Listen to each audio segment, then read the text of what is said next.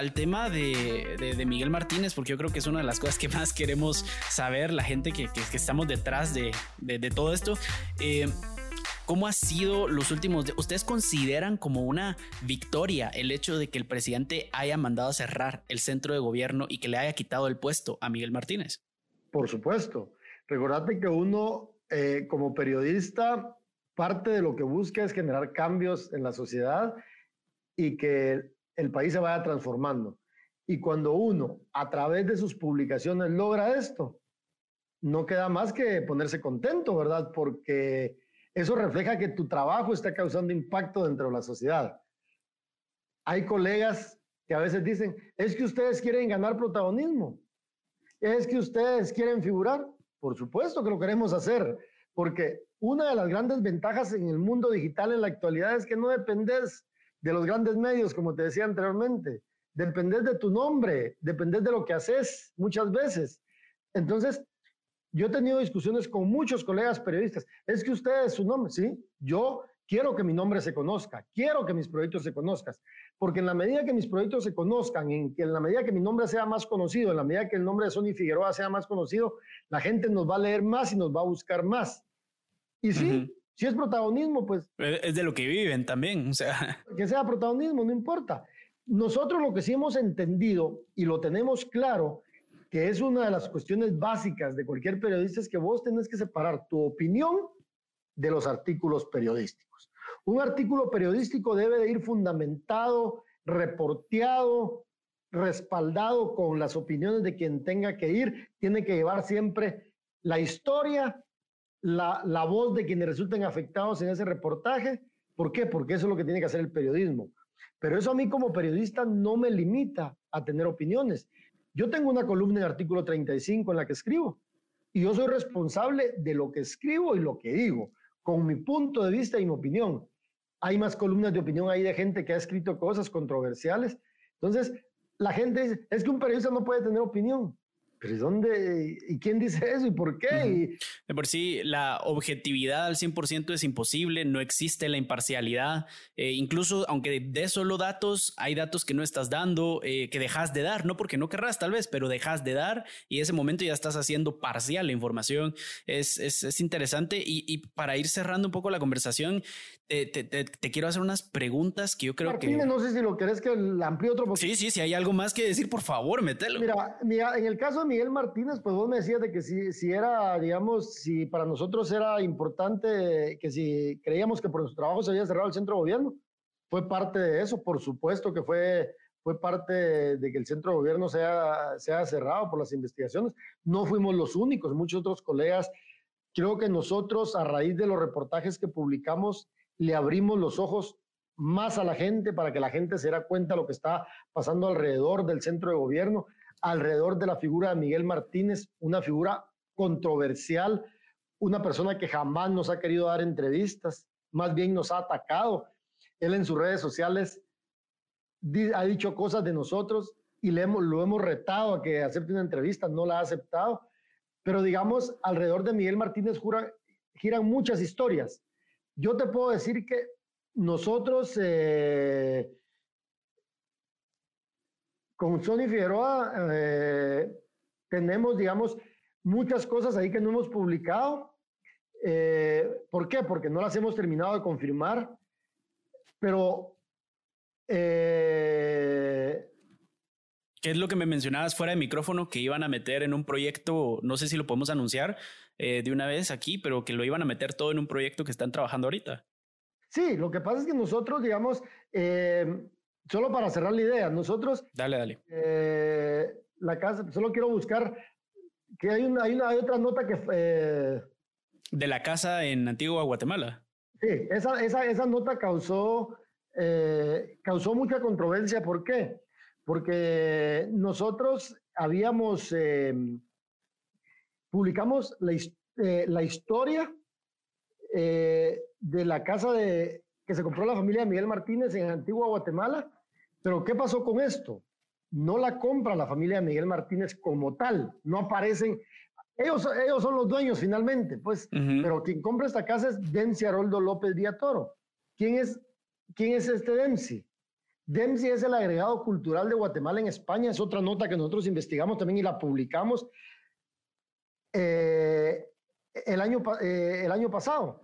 Publicamos de que él es nombrado por ser amigo de Miguel Martínez. Y casualmente esa casa es a la que se pasan a vivir los familiares de Miguel Martínez. De ahí publicamos una segunda casa este año, a donde se fueron a vivir el hermano y el, la hermana y la cuñada, el cuñado de, Miguel Martínez. Pero adicionalmente nosotros habíamos publicado una nota eh, que es la nota, ¿cómo te dijera yo? Es una de las notas que hemos publicado con Sony, que es eh, de las notas que más nos ha costado. Es una nota muy bien documentada, es una nota que a mí, que para mí como periodista es una de las mejores notas que he escrito en mi carrera periodística. Tal vez no la mejor ni la más controversial porque he escrito muchísimas cosas, pero esa nota tiene muchas cosas que a mí me gustaron. Ahí lo que hicimos, la nota se llamaba Una finca y una carretera de millones, de 58 millones para la familia de Yamate. Ya sé cuál es. Esa es una nota, para mí, para mí, de las mejores notas que se han escrito eh, en el periodismo en Guatemala en los últimos años. ¿Por qué? Porque tiene muchas cosas. Tiene elementos que demuestran eh, cómo eh, con recursos públicos se mandó a construir una carretera de 58 millones en una finca recién comprada por el presidente Alejandro Yamatei, una finca que era de la familia de él, pero él se las compra, salen ahí salen la, nosotros logramos conseguir fotos de la, de, la, de la casa que se está construyendo, que ahorita ya la inauguraron. Esperamos conseguir fotos dentro de pronto. ¿Y quién supervisaba esos trabajos? Te voy a contar una anécdota. Nosotros, yo tuve que ir, yo tuve que ir al, al, municipio de Santa María de Jesús en Zacatepeques, que es donde está ubicada la finca. Tuve que ir más de siete veces a hacer trabajo de campo, a observar, hablar con los trabajadores de la finca. Y los trabajadores de la finca, hablé con ellos varias, hablé como con 30 trabajadores de fincas, ni siquiera juntos. Un día hablé con cinco, otro día hablé con tres, otro día hablé con cuatro y así. Invité a comer algunos para platicar con ellos. Y todos, en diferente, diferente forma, decían, es que aquel que viene a supervisar la obra es el nieto de del presidente. Uno que se llama Miguelito. ¿Y quién es Miguel Martínez? Eso está en la nota, por ejemplo. Cosas como esas están en la nota. Eh, hay, hay datos relevantes en la nota de toda la historia de la finca con documentos respaldada. Hay entrevistas con los que le vendieron la finca al presidente. Ahí aparecen los dueños de Electrónica Panamericana, eh, que son los primos de, son sobrinos del presidente Juan Pablo, eh, Juan Pablo Falla, que es sobrino del presidente Alejandro Yamatei a él se le buscó, no quiso dar entrevistas, eh, se buscaron a otros familiares. La nota es una nota muy bien contrastada. Si esa nota, si lo que publicamos hubiese sido mentira, ¿por qué no aclararon? ¿Por qué no pidieron una aclaración? ¿Por qué no, no dijeron nada? Porque estábamos nosotros en lo cierto, ¿verdad? Entonces la figura de Miguel Martínez es una figura muy controversial. Finalmente se decide cerrar el centro de gobierno por decisión presidencial Obviamente tuvo que ver mucho las publicaciones de nosotros, tuvo que ver muchísimo, pero también tuvo que ver la crítica que generó todo lo que había surgido alrededor del centro de gobierno, las columnas de opinión, las críticas de otros colegas, eh, el poder que estaba agarrando. Miguel Martínez sigue teniendo mucho poder. Obviamente se le quitó mucho con el, eh, con el centro de gobierno, pero sigue manejando muchísimo poder. Eh, es el enlace, mucha gente, y lo digo abiertamente, mucha gente para llegar a Yamatei tiene que hablar con Miguel Martínez. ¿Y cuáles, cuáles, según las investigaciones que ustedes han hecho, porque él, los trabajadores de la finca mencionaron que era su, su nieto, pero cuál es la relación que tienen ellos según su investigación? Bueno, es, es una relación de amistad. Eh, es una relación de, que viene desde hace muchos años. Es una relación familiar. Nosotros hemos publicado fotos. En uno de los últimos reportajes eh, que publicamos en artículo 35 Vox Populi, ahí hay fotos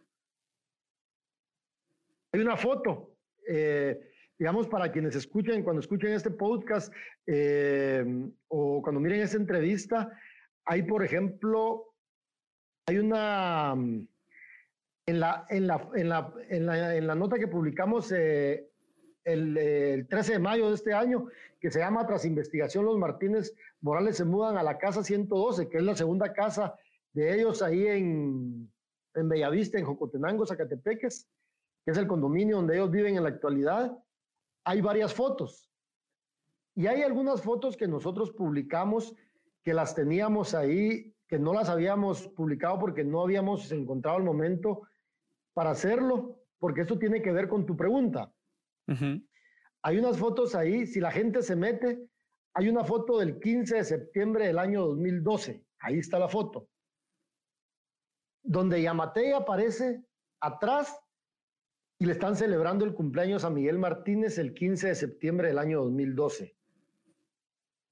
Hay otras fotos ahí en Santa Lucía, Cochumalguapa, eh, donde está la familia de Miguel Martínez, la hermana, el cuñado, eh, la mamá de Miguel Martínez.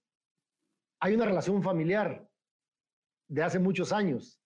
Eh, hay una relación eh, de tipo ahora político, obviamente. Entonces, el encargado de supervisar los trabajos de esa finca se llama Miguel Martínez. No hay por dónde perderse, ¿verdad? Y de ahí, pues, todo el poder que le dieron a Miguel Martínez. Pues de ahí se dicen otro montón de cuestiones alrededor de ambas personas, del presidente, eh, que es de su vida personal, pues, pero... Y le das validez a, esas, a esos rumores, digamos. Pues yo le doy validez a algunas cosas. Lo que pasa es que yo tampoco, digamos, quisiera entrar mucho en detalle de qué tipo de relación tienen ellos, porque finalmente es su vida personal. Claro.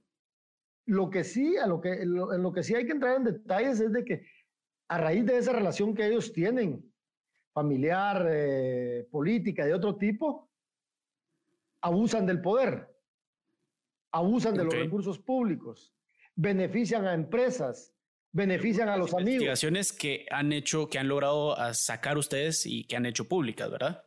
Exactamente. O sea, todo respaldado con investigación. Exacto. Chismes, te digo que hay miles de chismes alrededor de ellos. Sí, no, no, no. Yo he escuchado hasta notas de notas de voz que se sacan de WhatsApp, eh, que, que, han creado muchísima polémica y que yo siempre he puesto. Yo no soy periodista, pero siempre he creído eh, que por definitivamente por lo que estudié en la universidad tenés que tener una, una mentalidad crítica con todo lo que te presentan. Eh, hoy en día todo se hace viral muy fácil, pero el contexto no lo sacan. Por ejemplo, la agresión que hubo en la antigua Guatemala a una persona que estaba en silla de ruedas. Mucha gente criticó al señor que estaba agrediendo a, la persona en silla de ruedas y luego te, enteras de la noticia que sale ya en otros medios en donde explican todo lo que sucedió y prácticamente te quedas sin palabras y, no sabes ni qué pensar. Y esto es un ejemplo nada más, regresando al tema que estamos hablando, que tenés que tener una, visión crítica, eh, un oído crítico, ¿verdad? Porque todo esto podría también resumirse en rumores y hay cosas y notas, no por decir noticias, porque no creo que sean noticias, pero notas que no vale la pena eh, repetir porque, como vos decís, son de la vida personal de las personas y cosas con los que no debería de estarse, eh, no debería de ser noticia, no debería de ser noticia porque no es algo que le debería de interesar a, la población, viniendo de alguien, de una función pública, de un funcionario público, perdón. Claro. Cierto, eso es, digamos, entonces nosotros, como lo hablamos siempre con nosotros investigamos y presentamos hechos. Eh, si aquí alguien a nosotros se nos cuestiona mucho de que por qué no atacamos, a, que no, por qué no investigamos de semilla, que por qué no investigamos. Si nosotros logramos documentar una investigación y logramos respaldar con documentos, con información, que por ejemplo los diputados de semilla están involucrados en irregularidades, la vamos a publicar. Lo que pasa es que a nosotros se nos ataca también es que protegen, hacen esto. Lo, lo que sucede es que hay que entender muchos contextos y muchas cosas para, para decidir qué se publica en determinado momento. Exacto. Las noticias, los reportajes, sobre todo los reportajes de investigación, pues una noticia se da ahorita y hay que publicarla porque es un hecho que se da en el momento. Si yo estoy investigando, un, si yo estoy haciendo un reportaje a profundidad, yo decido en qué momento publicarlo. ¿Cuál Exacto. es el político? El mejor momento, sí. ¿Cuál es la coyuntura? Porque de esa forma va a impactar más. Exacto. Periodistas se nos acusa es que son sensacionalistas. Probablemente seamos sensacionalistas. ¿Por qué? Porque nosotros buscamos que nuestros reportajes impacten. Que lleguen a más gente también. Yo no puedo presentar un reportaje, por ejemplo, te voy a poner un ejemplo que no tiene nada que ver con lo que estamos hablando tal vez, pero el tema de la selección de fútbol. Ah, no, dale, por favor, eso todos quieren hablar también de eso. Yo soy seguidor, yo, a mí me gusta el fútbol, voy al estadio. Soy crema, pero eso no significa eh, que tampoco es que yo, digamos, me vaya a insultar con la gente porque le voy a comunicaciones o lo que quieras, no. Que soy crítico, soy crítico. Eh, obviamente alrededor del fútbol giran muchas cuestiones, que quién le paga a los técnicos, quién le paga a los jugadores, por qué los jugadores rinden tan poco, que por qué Amarini Villatoro gana 10 mil dólares mensuales y su cuerpo técnico entre lo, junta, eh, juntan mucha plata alrededor de ellos, que, que por, qué la eh, por qué la Federación de Fútbol es manejada por este país con cosas oscuras. hay muchos temas alrededor del fútbol hay muchos temas que se pudieran investigar. Imagínate que yo estuviera investigando un tema sobre fútbol ahorita. El mejor momento para publicar ese tema hubiese sido hoy. exacto. Porque es cuando está en el ojo del huracán la selección. Que por qué pasa esto, que por qué pasa el otro, que por qué pasa... Y me gusta el fútbol. Y a, mí me... Yo, por ejemplo, yo no pudiera ser narrador de fútbol o nada. A mí me gustaría investigar más cosas alrededor del fútbol, alrededor de los deportes, alrededor de todo lo que pasa con todas estas cuestiones del deporte y todo. Pero para todo eso hay momentos eh, eh, y todo. A mí, a mí la vez pasada me cuestionaban que por qué yo, eh, que mi primo Eric Acevedo, que fue el capitán de la selección de futsal durante muchos años, que la esposa de él trabaja en Semilla, por ejemplo, que es asesora. Y me decían a mí, es que Marvin del Cid nunca va a cuestionar a Semilla porque la esposa de su primo Erika Acevedo es, eh, es la es asesora de Semilla. ¿Qué le contestó yo a la gente? Si ustedes tienen algo que preguntarle a ella, pregúntenselo a ella si es asesora. No es mi problema. Y tampoco yo voy a estar cuestionando a toda la gente solo porque es asesora. Solo porque sí. Gobierno, no. Si, si, si esos son trabajos, si la gente hace su trabajo bien y de forma honesta, que lo haga. Nosotros cuestionamos lo público a partir de irregularidades, anomalías y abusos de poder. Yo no voy a estar cuestionando a cualquier persona solo porque trabaja en el Estado. No, hombre, no se trata de eso, ¿me entendés? Entonces, y así es el periodismo. El periodismo tiene momentos, los reportajes tienen momentos. Nosotros íbamos a presentar un reportaje la semana pasada. No, la aguantamos. Se va a ir para la otra semana. Es un reportaje muy fuerte. Puede ser que la otra semana los contextos cambien, puede ser que estemos en medio de la pandemia, el país esté cerrado y tal vez no sea el momento para presentar ese reportaje. Hasta el periodismo tiene sus momentos. Sí, hablando, sin, irnos tan lejos, esta entrevista que estamos grabando eh, a inicios de julio, yo también tengo que esperar un tiempo a que ustedes por lo menos saquen su proyecto más reciente y que también estén en, en medio del ojo de la mediático, ¿verdad? Para poder publicar esta, esta entrevista. No lo voy a hacer inmediatamente. Eh, de hecho, hay una estrategia, exacto, tenés que crear una estrategia de marketing y a veces suena como, como malo, pero, pero no creo que yo no le veo nada negativo, lo veo muy positivo, algo muy inteligente que hacer. Y esto se hace con series de Netflix, por ejemplo, con series de Disney, eh, todas las de Marvel, eh, todas estas series que no las sacan todas de un solo. ¿Por qué no sacan todos los episodios de un solo? Porque lo que quieren es juntar a más gente eh, durante seis semanas para que todos estén viendo y que pagues una suscripción. Todo esto tiene su estrategia. Hey, solo quería tomarme un momento para agradecerte por escuchar la entrevista. Este podcast nació con la intención de provocarte curiosidad por temas y personalidades de las que probablemente no hayas escuchado, o tal vez sí. Recuerda que en mi página de Facebook, Canche Galindo, y en el canal de YouTube, Casi Adulto, podrás encontrar videos de las entrevistas, fotos y otro tipo de contenido del programa. También puedes escribirme directamente en Instagram o Twitter a arroba canchegalindo para sugerirme historias o temas para nuevas entrevistas o investigaciones. Ahora sí, regresemos a la charla. Ya para ir cerrando la conversación, porque yo recuerdo que no tenías mucho tiempo y no quiero quitarte más, eh, te quiero hacer unas preguntas directas, ¿sí? Más un poco de sobre tu carrera de periodismo, pero también relacionado con la vida. ¿Vos crees que el ser periodista te ha afectado en la vida personal eh, y hasta qué punto? Sí, me ha afectado. Por ejemplo, me ha afectado, digamos, en relaciones eh, personales con, eh, con mi familia, en el sentido de que me dicen que no me meta a hacer tanta, a escribir tanta cosa, que me van a matar, que me van a hacer algo. Entonces sí he tenido problemas, digamos, con algunos círculos cercanos a mi familia. tengo pocos amigos realmente eh, pero sí, digamos, mucha gente se retrae. Por ejemplo, tengo amigos o conocidos, más que amigos, conocidos que trabajan en el gobierno. Cuidadito que los miren cerca de, eh, Sony o de cerca mío porque eso les afecta, ¿verdad? Eh, me ha afectado incluso en algunas universidades en donde he dado clases. no tengo las pruebas, pero estoy seguro que me han cortado algunos contratos de, para dar clases por lo mismo que genero, ¿verdad? Sí, definitivamente. Eh, otra pregunta sería, eh, ¿crees, cómo crees que se ve o cómo crees que está hoy en día la imagen de un periodista? Eh, hablando de periodismo en general, ¿sí? Porque hay varias clases de periodismo, pero hablando de periodismo en general, ¿cómo crees que está la imagen de, estos, de este trabajo? Digamos, la gente piensa en un periodista y tiene una reacción positiva o negativa, ¿y por qué crees que sea esto? Yo creo que el periodismo, yo creo que en la actualidad, el, digamos, el periodismo es mucho de nombres, porque la gente le cree a ciertos periodistas, que es lo que pasa en el caso Sony de mío. La gente cree en lo que nosotros escribimos. Entonces, para nosotros, el nombre de nosotros es bien importante.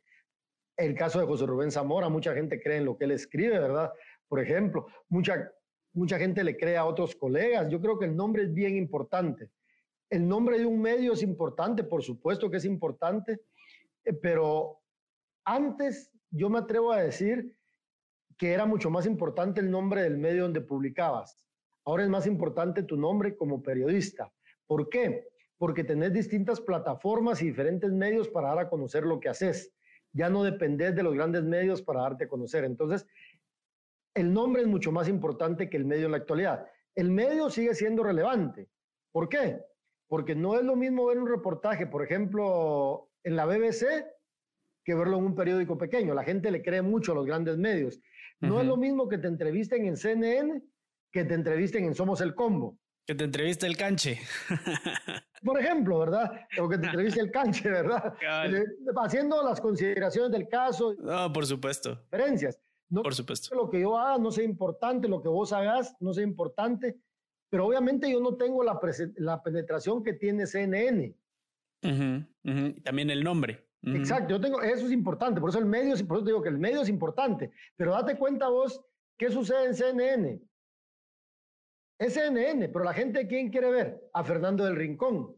Porque Fernando del Rincón es controversial, para muchos pregunta muy fuerte, para muchos es abusivo, pero es el estilo de Fernando. En su momento, Larry King, de quien hablábamos fuera de micrófono. Es otro ejemplo. ¿Y eso, eso te parece bien? ¿Te parece positivo? ¿O cómo miras vos el hecho de que se haya democratizado, eh, entre muchas cosas, se ha democratizado los medios de comunicación en el sentido de que hoy, como yo soy el ejemplo en vida de que tomas un micrófono y aprendes a subir videos y entrevistas y ya cualquiera puede ser, entre comillas, ¿verdad? Puede tomar este papel, no ser, pero papel de periodista o de conductor o comunicador. ¿Te parece esto bueno para la carrera, bueno para la industria o lo miras como algo más negativo de que cualquiera lo pueda hacer? Mira, esa es una pregunta bien complicada porque es uno de los temas que discutimos nosotros en la actualidad. Eh, te, lo, te, lo, te, lo, digo desde el punto de vista, digamos, yo estudié comunicación y periodismo en la Universidad de San Carlos y me gradué de licenciado en comunicación en la Universidad de San Carlos, por ejemplo, ¿verdad? Cuando yo me gradué, había mucho empirismo en los medios de comunicación. Empirismo me refiero a que había mucha gente que no se había graduado en las universidades. La generación con la que yo llego a, los medios de comunicación empieza a ganarse su espacio en los medios de comunicación. Ya llegamos periodistas con más preparación académica, eh, eh, con otros conocimientos, sin demeritar el trabajo que hacían los compañeros que lo hacían bajo el empirismo, porque hay compañeros geniales eh, que no se han graduado a la universidad. Pero obviamente uno se mete a estudiar a la universidad porque se quiere preparar más, quiere hacer mejores cosas, quiere hacer mucho. Y por eso es que yo estudié periodismo. Mm. Eh, si vos me preguntás ahorita Si estudiaría periodismo en la universidad, no, no estudiaría periodismo. Estudiaría mejor ciencia política o derecho y después me especializaría en periodismo. ¿Por qué? Porque el periodismo es una carrera muy, em, eh, empírica. Empírica. Sí, práctica, digamos, tal vez. Este es el ejemplo ahorita. Yo aprendí a editar, me gusta hacer podcasts y me incursioné en el mundo, voy a incursionar en el mundo del periodismo. Sí, mi escuela ha sido YouTube. Exactamente. Entonces, hay, hay autoformación y todo. De hecho, hay países donde las carreras de periodismo se han cerrado por algún tiempo. Muchos dicen de que ya no hay que estudiar periodismo. Yo estoy parcialmente eh, ¿De acuerdo? Como que hasta cierto punto, decimos. Punto, porque no deberían desaparecer las carreras de periodismo. Incluso está el dilema. Para ejercer debería estarse colegiado o no sé. Eso se podía discutir antes. Es un, ese es un tema ahora que es mucho más difícil de discutir porque yo no te puedo exigir a vos que seas colegiado. Yo no lo puedo decir a una persona, mire, resulta de que ahora un YouTube, un youtuber es más famoso que un periodista, ¿verdad? Genera más opinión. Lo que no estoy de acuerdo yo es de que se nos encaje a los periodistas en, ciertas cosas, ¿verdad? Decir, es que todos los periodistas son iguales, es que es mejor el es que es que es que el, el youtuber tiene más penetración, pero es que el, youtuber puede tener ciertos temas que a mí no me interesan. Por ejemplo, si vos me preguntas a mí, Marvin, ¿qué, qué, cuál es tu consumo en redes sociales? Yo no consumo, por ejemplo, chistes, eh, eh, cosas, programas, por ejemplo, de burlas, todas esas cosas no me gusta consumirlas a mí. Yo soy más de leer, eh, más de ver cosas que me dejen y todo, ver. Me gusta mucho el formato de hacer periodismo en videos cortos, pero que una nota periodística, un video jamás va a suprimir a una buena, a una nota periodística de investigación. Un video puede ser el respaldo, porque en una nota periodística vos profundizás mucho más en un texto periodístico escrito.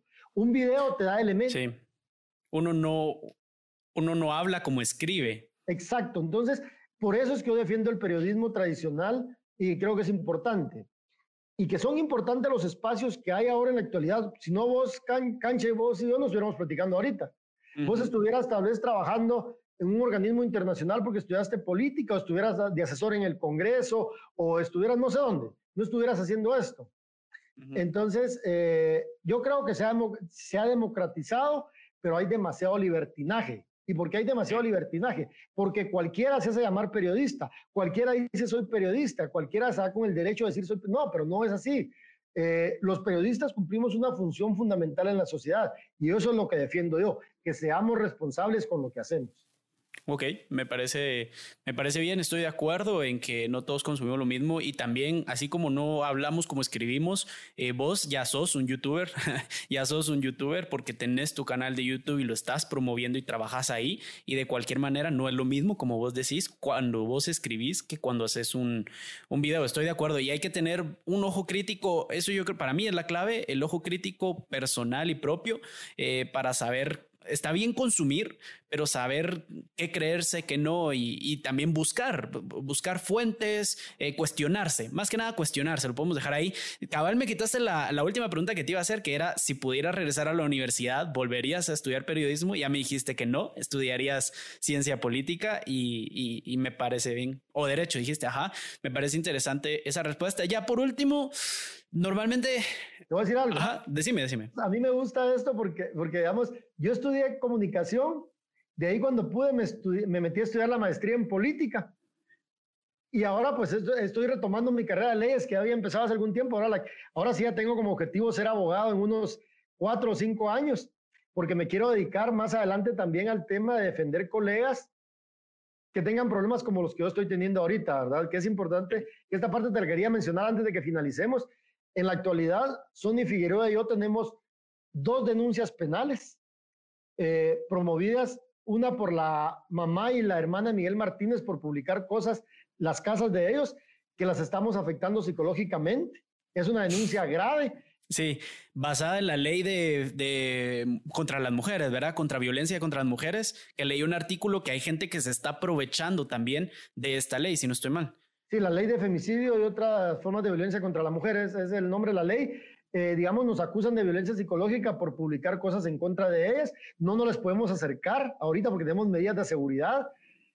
La directora de comunicación del Congreso, Jocelyn Mérida, también nos denunció a raíz de una investigación que publicamos que desde la oficina que ella dirige se orquestaban campañas de desprestigio en contra de bancadas opositoras y del Procurador de Derechos Humanos, todo documentado, todo.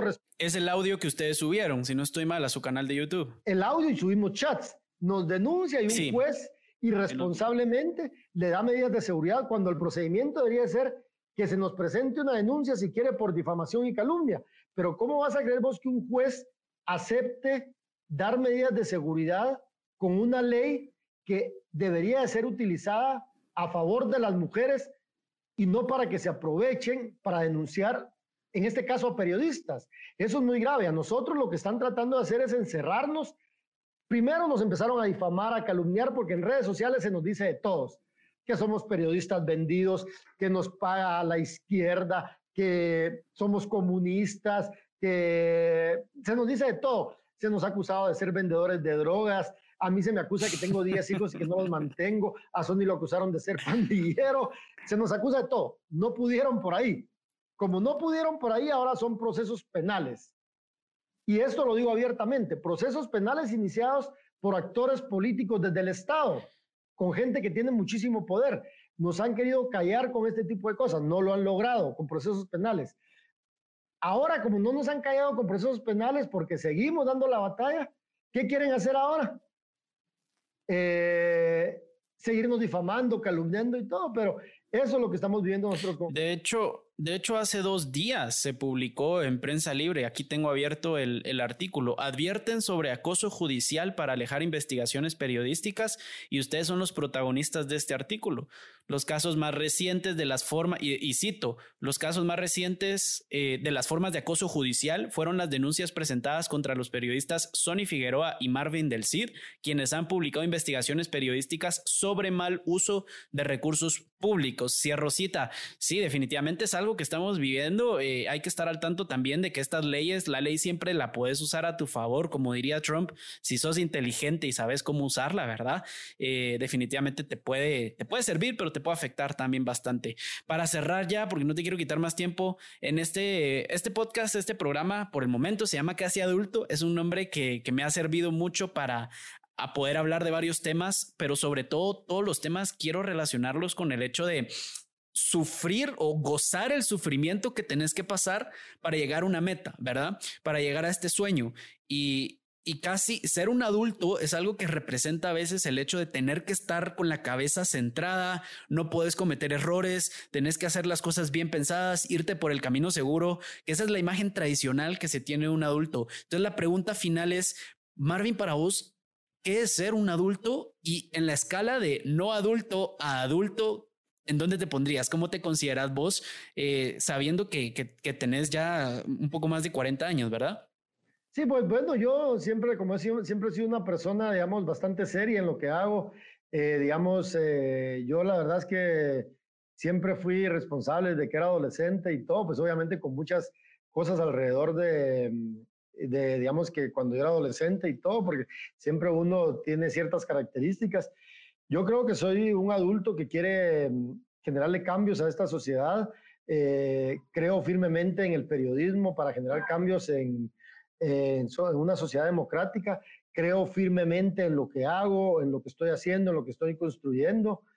Eh, me encanta, por ejemplo, dar clases en la universidad. He, dado clases eh, durante los últimos años, durante los últimos 10 años en varias universidades. Empecé antes de llegar a los 30 años a dar clases en universidades. Entonces eso es parte de ser adulto, ¿verdad?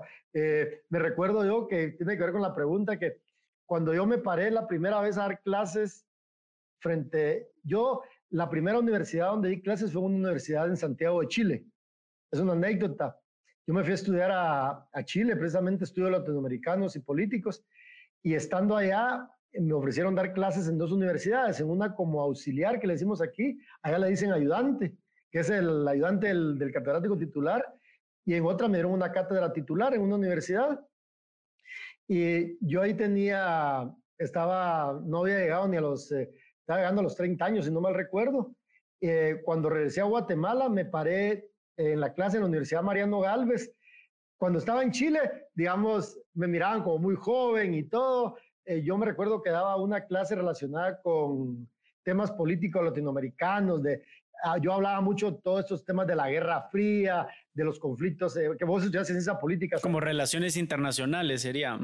pero no me recuerdo cómo se llama la curso, el curso, era algo como realidad internacional. Entonces ahí me tocaba explicar cuáles son los procesos de transformación que ha sufrido América Latina, eh, digamos, los ejemplos de las dictaduras, el tema de, eh, hablaba mucho, ¿te acuerdas cuando el libro de Francis Fukuyama, El fin de la historia? El fin de la historia, sí. Todos los teóricos de la política, Norberto Bobbio. Entonces, pero digamos, los conocimientos que yo tenía eran bastante amplios, entonces decían, es que, es que este es bien joven, que no sé qué, en ese tiempo. Y además yo estaba estudiando, yo estaba estudiando en Chile, me, me, mantenía eh, en la biblioteca hasta cuatro horas diarias, consumía un montón de literatura, entonces tenía muchos conocimientos, que sigo teniendo muchos conocimientos, pero cuando regresé a Guatemala, obviamente, yo traía muchas cosas. Estudiar en el extranjero es una de las mejores cosas que me ha pasado a mí en la vida. Por los que algunos de mis mejores amigos en la actualidad fuera de Guatemala son eh, eh, algunos eh, suramericanos, mexicanos, centroamericanos. ¿Por qué? Porque hice muchos amigos cuando estudié en Chile.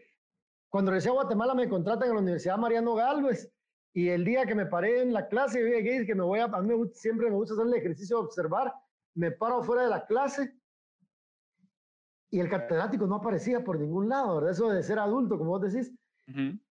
Y yo, digamos, yo pasé los 40, pero mucha gente me dice que usted tiene 30. Yo tengo la ventaja que soy como años, como, como dicen, ¿verdad? Entonces, yo me paré y los alumnos decían, es que el catedrático no viene. Cuando no sé quién dice, es que el que está ahí es el catedrático, ¿verdad? Entonces, cuando yo me paré, ellos no creían que yo fuera su catedrático. Te estoy hablando del año 2008. Muchos de esos estudiantes que fueron mis primeros alumnos en una universidad en Guatemala en el año 2008 son mis amigos en la actualidad, conocidos por lo menos, hablo con ellos. Muchos ya son profesionales y todo. Pero digamos, esas cosas que le pasan a uno, ¿verdad? En la carrera profesional, yo creo que uno como adulto tiene que ser responsable. Eh, a mí me gusta mucho formar eh, a personas explicarles todo. Lamentablemente la docencia es muy mal pagada en Guatemala, pero a mí yo constantemente participo como invitado en varias cátedras. Y la invitación es de que seamos responsables con lo que hacemos, ¿verdad? Sí, al final eh, yo, sé, entiendo que te consideres adulto por todo lo que has vivido y, por cómo te consideras en tu personalidad. Eh, me parece excelente también. Sos la primera persona que entrevisto que, que se considera a sí mismo adulto. Eh, también soy la persona tal vez un poco más grande de las otras que he entrevistado, pero, pero también el hecho de que, o sea, sufrir no quiere decir que, que no, uno no sea maduro, que uno no pueda considerarse adulto. más o menos vas creciendo, vas desarrollando y, y llegar a un momento en el que estás vos es sufrir bastante, trabajar bastante y, y también vivir mucho. Vivir mucho es experimentar, pero te agradezco mucho por haber compartido conmigo, aceptar la invitación. Yo a Marvin, para los que nos están escuchando, yo le escribí por Twitter. Él no sabe, él no sabía ni quién era yo y con mucho ánimo y, y mucha amabilidad aceptó la invitación. Así que te agradezco de nuevo y gracias por hora y media, hora y media de entrevista que vale oro esta hora y media y espero que, se repita en algún momento cuando saques tu proyecto, que ya medio me contaste ahí, no lo vamos a anunciar todavía, pero, pero cuando saques tu proyecto que podamos hacer una segunda entrevista, no sé, con Sony también, los dos podría ser. Entonces, gracias. Eh, básicamente, yo no sé cuándo va a salir esa entrevista, porque como está grabada, Ajá. Eh, el, digamos, los proyectos periodísticos que tenemos, pues obviamente eh, ahorita pues tenemos dos páginas web, una que se llama artículo35.com y otra que se llama voxpopulihuate.com. En los próximos meses de aquí a octubre van a sufrir algunas transformaciones esas páginas, van a haber algunos cambios bien positivos en ambos proyectos que se van a venir dando en el... Pero tenemos un proyecto bien importante que es un libro que vamos a publicar en estos días. No sé si cuando, si cuando salga esa entrevista el libro va a estar publicado, ¿Cuándo, ¿Cuándo sale el libro? Probablemente, si todo sale bien, a finales de julio, de este julio 2021. Entonces, entonces yo espero para que salga el libro y durante esas fechas yo saco la, la entrevista. Entonces, cuando salga el libro, pues la invitación es a que lo compren, porque además el libro sirve, sirve para financiar periodismo independiente, periodismo de profundidad, periodismo de investigación. Es un libro que va a dar mucho de qué hablar Es un libro que va a generar controversia, pero obviamente... Como, lo, como todo lo que han hecho últimamente, ¿verdad? Exacto. Y de ahí, pues, nosotros tenemos un canal de YouTube que acabamos de lanzar hace poco que se llama Somos el Combo, a raíz del apodo que nos puso el presidente. Y le sacamos, eh, aprovechamos, digamos, la crítica y le sacamos el lado positivo y nos llamamos Somos el Combo, a raíz del apodo que nos puso el presidente Alejandro Yamatei. Eh, y en Twitter y en Instagram, ¿cómo te podemos encontrar? Ok, eso es, bueno que me lo preguntes. Aparecemos en, eh, como en, el canal de YouTube, de YouTube, aparecemos como Somos el Combo. Ahí aparece Somos el Combo en letras negras y fondo blanco. También em, en, mi cuenta en Twitter es arroba Marvin del CID, así completo. Eh, el de Sony Figueroa es arroba Sony-Figueroa. Eh, las cuentas institucionales son arroba artículo 35 y, y arroba Vox Populi. Eh, de ahí pues tenemos mi fanpage en, eh, en Facebook es Marvin del Cid Acevedo y la de Sony Figueroa es Sony Figueroa. También estamos en Instagram como Marvin del Cid Sony Figueroa. Eh, estamos en TikTok también, una red social a la que yo me resisto mucho, pero... yo también. ahí que subo algunos videitos porque siento que es una... Hay que hacerlo. Sí. red social que que digamos que no, no me termina de convencer, pero se puede aprovechar. Se puede aprovechar. Como Marvin del Cid, Sony Figueroa. No generamos mucho contenido en TikTok, pero hay algunas cosas interesantes. Sony Figueroa también aparece como Sony Figueroa en redes sociales. Pues eh, vamos a seguir trabajando. La idea es que nos sigan, que miren lo que hacemos, que se metan a las páginas web. Y el libro, que como ya cuando salga en entrevista, probablemente va a estar, eh, ya va a estar publicado cuando salga en entrevista, los invitamos a que lean el libro. En, en, en las redes de Sony y de Marvin van a encontrar el nombre del libro. No se anuncia aquí porque todavía no ha salido. Entonces, si van a preguntar ahorita, pero ¿cómo se llama el libro? En sus redes, métanse a sus redes, síganlos y ahí van a encontrar todos los anuncios del libro, donde lo pueden comprar y todo. Ahí va a salir el precio, cuánto va a costar, por qué escribimos ese libro, por qué el libro se va a llamar así. De, de entradita el libro, solo con el titular va a generar mucha controversia. Yo ya quiero ver eso. Obviamente ese es el objetivo, ¿verdad? Que la gente lo cobra, que lo compre, porque el libro, recuérdense que no solo es un libro para que quede como parte de la memoria histórica de este país, como parte de la historia de este país, que quede ahí, para que cuando nosotros ya no estemos vivos dentro de 30, 40 años, que el libro esté ahí, que la gente lo lea, que sea un libro de referencia y que la gente, ah, esto pasaba en el gobierno de Alejandro Yamatei, que la gente lo lea, que la gente lo regale y aparte de eso, que la gente entienda por qué suceden, suceden muchas cosas, ¿verdad? Eh, porque dentro de unos años que la gente diga quién era el combo, ahí está explicado, ¿verdad? Eh, todas esas cosas van explicadas ahí eh, que es parte de esta entrevista y que lo, que lo compren, ¿verdad? Porque comprando el libro financian el periodismo independiente.